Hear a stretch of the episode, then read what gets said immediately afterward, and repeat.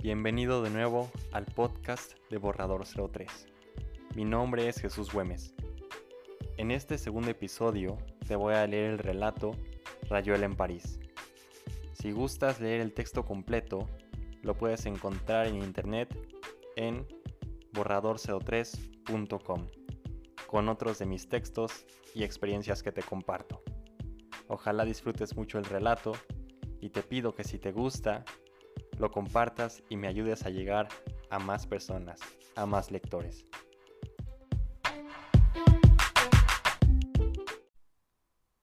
Comencemos. Rayuela en París. Eduardo Castro le recomendó que para visitar París se llevara el libro de Julio Cortázar, Rayuela.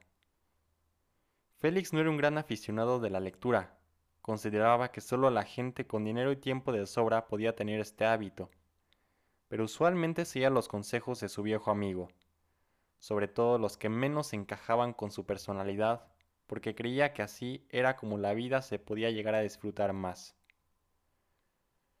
El primer amanecer en el que vio la uniforme ciudad, donde se hacen las películas de arte, solía decir su bonita hermana Mariam. Antes de abrir por primera vez Rayuela, se detuvo a reflexionar sobre ese momento. Quizás podría disimular que tenía tiempo y dinero de sobra hasta el siguiente día cuando tuviera que asistir a documentar la reunión entre los ministros de Argentina y Francia. Entregado a la repentina inspiración, dejó el libro en la mesita del balcón y regresó con un cigarrillo en la boca. Dio unas tres caladas, contemplando los muy agraciados y sucios tejados de los edificios de enfrente se burló de su propia ironía y comenzó la lectura. Entonces comprendió por qué Eduardo Castro le recomendó llevarse ese libro a su breve visita de París. Inconscientemente se imaginó a sí mismo caminando por las calles y puentes descritos por el narrador. Pero lo que más le llamó la atención fue la mujer conocida como la maga. Un detalle muy acertado dotarla de misterio refiriéndose a ella por este nombre, valorizó. A medida que fue avanzando de capítulos, más curiosidad y deseo sentía por la maga. Sin embargo, no la entendía. Ni aunque fueran las calles de París podía llegar a existir una mujer así, o por lo menos una relación como la que tenía con Oliveira, claro narrador de la historia. Al final del quinto capítulo, cerró el libro con la imagen clara de la última escena descrita. La duda quería instalarse en él, pero se vio tan inmerso en la narración que deseó conocer a una mujer como la maga y tener lo mismo que Oliveira tuvo con ella. ¿Qué tipo de hechizo contenían las palabras dentro de Rayuela para hacerle eso? Para querer dejarse llevar por la pasión al igual que lo hizo el protagonista. Le llegó la melodía emitida por un saxofón, algún artista callejero en busca de algunas monedas. ¡Qué parisino!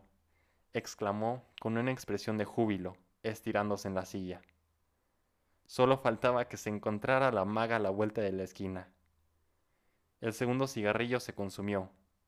Cerró los ojos y en compañía de la melodía se imaginó a sí mismo tomando lugar de Oliveira, paseando y retosando con la maga.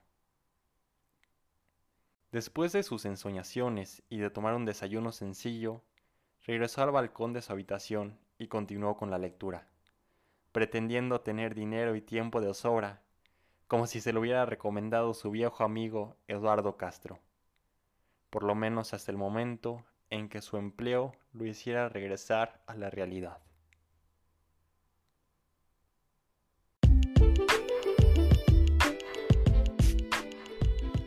Eso ha sido todo por hoy. Rayuela en París es una historia corta, pero que se disfruta mucho y que al mismo tiempo invita al lector a leer Rayuela, la novela de Julio Cortázar, una obra impresionante y compleja.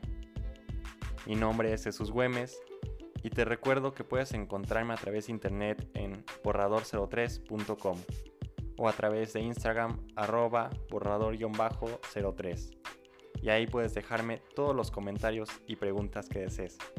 Hasta luego.